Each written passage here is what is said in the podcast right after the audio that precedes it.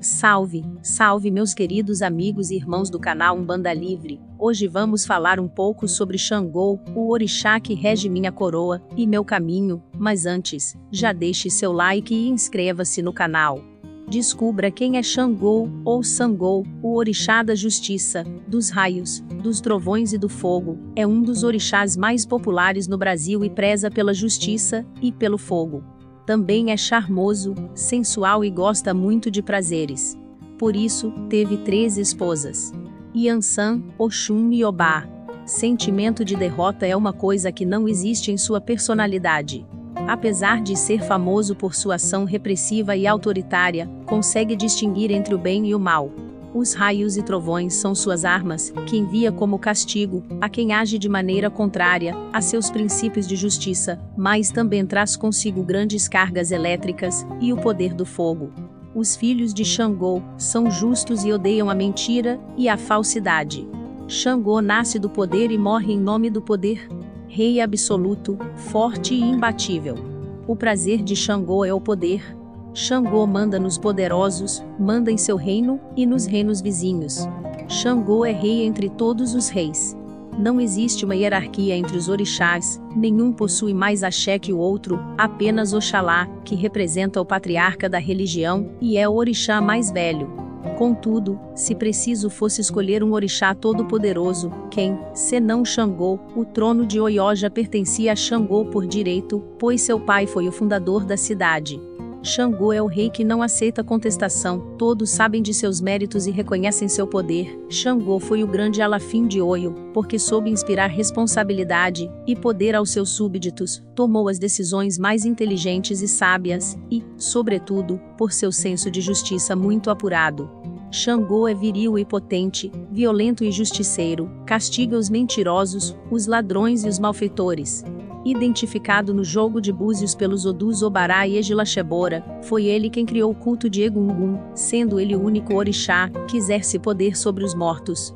Xangô é a roupa da morte, por este motivo não deve faltar nos egbos de Ikki Egun, o vermelho que lhe pertence.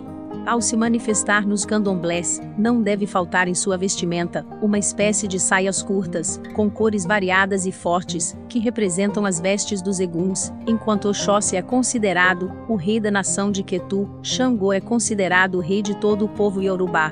Orixá do fogo, dos raios e das tempestades, Xangô foi um grande rei, que unificou todo um povo. Foi ele quem criou o culto de Egungun. Suas cores preferidas são brancas, marrom e vermelho. Suas oferendas e reverenciações são realizadas preferencialmente nas quartas-feiras, dia de grande vibração desse orixá. As mesmas geralmente ocorrem nas pedreiras, local preferido por Xangô, e de grande vibração e energia do mesmo, pois do alto das pedreiras se enxerga tudo.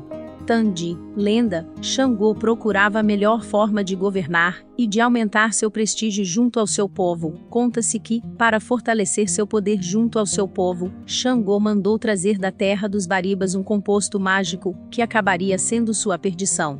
O rei Xangô, que depois seria conhecido pelo codinome de Trovão, sempre procurava descobrir novas armas, para com elas conquistar novos territórios. Quando não fazia guerra, cuidava do seu povo, no palácio recebia a todos e julgava suas pendências, resolvendo disputas, fazendo justiça, nunca se queixava. Um dia mandou sua esposa Oiá ir ao reino vizinho dos Baribas, e de lá trazer para ele a tal poção mágica, a respeito da qual ouviria contar maravilhas. Oiá foi e encontrou a mistura mágica, que tratou de transportar numa cabacinha, a viagem de volta era longa, e a curiosidade de Oiá era tanta, que num certo momento, ela provou da poção, e achou o gosto ruim, quando cuspiu o gole que tomara, entendeu o poder do poderoso líquido Oiá cuspiu fogo, Xangô ficou entusiasmadíssimo com a nova descoberta. Se ele já era o mais poderoso dos homens, imaginem agora, que poderia botar fogo pela boca. Que inimigo resistiria? Que povo não se submeteria? Xangô então passou a testar diferentes maneiras de usar melhor a nova arte que certamente exigia perícia e precisão. Num desses dias, o Obá de Oió subiu a uma elevação levando a cabacinha mágica, e lá do alto, começou a lançar seus assombrosos jatos de fogo. Os disparos incandescentes atingiam a terra chamuscando árvores, incendiando pastagens, fulminando animais. O povo amedrontado chamou aquilo de raio. Da fornalha da boca de Xangô, o fogo que jorrava provocava as mais impressionantes explosões. De longe o povo escutava os ruídos assustadores que acompanhavam as labaredas expelidas por Xangô. Aquele barulho intenso, aquele estrondo fenomenal, que a todos atemorizava e fazia correr, o povo chamou de trovão. Mas, pobre Xangô, a sorte a sorte foi-lhe ingrata num daqueles exercícios com a nova arma, Obá errou a pontaria e incendiou seu próprio palácio. Do palácio, o fogo foi para o telhado, queimando todas as casas da cidade. Em minutos, a orgulhosa cidade de Oió virou cinzas. Passado o incêndio, os conselheiros do reino se reuniram e enviaram o ministro Baca, um dos mais valentes generais do reino para destruir Xangô. Baca chamou Xangô à luta, e o venceu, humilhou Xangô e o expulsou da cidade. Para manter-se digno, Xangô foi obrigado a cometer o suicídio. Era esse o costume antigo. Se uma desgraça se abatia sobre o reino, o rei era sempre considerado culpado. Os ministros lhe tiravam a coroa e o obrigavam a tirar a própria vida cumprindo a sentença imposta pela tradição. Xangô se retirou para a floresta e numa árvore se enfocou. Obaçu, Obaçu. Aspas o rei se enforcou, correu a notícia. Mas ninguém encontrou seu corpo e logo correu a notícia, alimentada com fervor pelos seus partidários, que Xangô tinha se transformado num orixá. O rei tinha ido para o Orum, o céu dos orixás. Por todas as partes do império, os seguidores de Xangô proclamaram: Obacuçu, que quer dizer o rei não se enforcou, Obacuçu, Obacuçou. O rei não se enforcou, Características dos filhos de Xangô Orixá mais popular do Brasil Você conhece os filhos de Xangô? É fácil percebê-los quando você os conhece.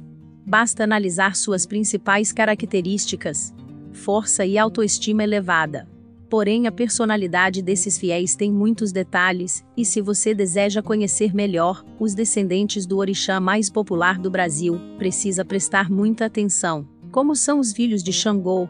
Os filhos de Xangô normalmente são muito fortes, com uma quantidade de gordura corporal em geral mais alta, com uma constituição e estrutura óssea suportando o físico avantajado. Além deles, há os que são mais magros com muita elegância. Eles costumam possuir autoestima elevada e energia muito positiva. São respeitados e conscientes dessa característica e têm opinião forte possuem porte de reis e rainhas, mostrando os motivos pelos quais são filhos do orixá que se porta assim. Costumam andar em grandes grupos, mas nutrem uma solidão positiva, mesmo quase sempre rodeados de muitas pessoas. Os filhos de Xangô são incapazes de cometer injustiças de forma voluntária. Há certo egoísmo em seus comportamentos, mas nada demais. São rígidos com relação ao gasto de dinheiro amam o poder, o conhecimento e sua vaidade, que lhes faz conseguirem destaque em meio à comunidade em que vivem. A vida amorosa dos filhos de Xangô no lado amoroso possui muito vigor. O grande problema de quem tem um relacionamento com filhos de Xangô é saber que a concorrência será constante. Afinal, eles estão cercados de amigos e pessoas interessadas em seus atributos amorosos por todo o tempo. Um filho de Xangô possui obstinação que lhe faz estrategicamente atingir todos os objetivos. Ele terá muita determinação para chegar àquilo que quer, e quem decide estar ao seu lado vai ter de entender toda a sua ambição e ganância. Outra característica marcante nos filhos de Xangô é o medo de ser esquecido. Um filho de Xangô sempre pede por mais atenção, e ai de quem não entenda seu papel ou esqueça de fazer contato.